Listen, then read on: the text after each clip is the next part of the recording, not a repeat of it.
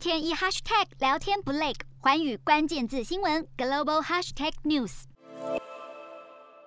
缅甸长期受到军事独裁统治而遭控侵犯人权的缅甸军政府，在今年四月跟东协来商定五点共识，想取得国际认同，但目前缅甸军政府并没有遵守，因此东协各国正在讨论，可能不邀请缅甸领袖参加这个月的东协峰会。缅甸跟东协商定的五点共识包括暴力必须立刻停止，各方展开建设性对话。那东协将成立主席特使团促进交流，也会对缅甸提供人道援助，以及特使团将前往缅甸跟各方会商。但近期缅甸事务特使要求会见前人文领袖翁山苏姬，却迟迟得不到回应，怒批缅甸此举形同倒退。马来西亚外交部长更指出，缅甸状况毫无进展，将拒绝邀请缅甸出席东协峰会，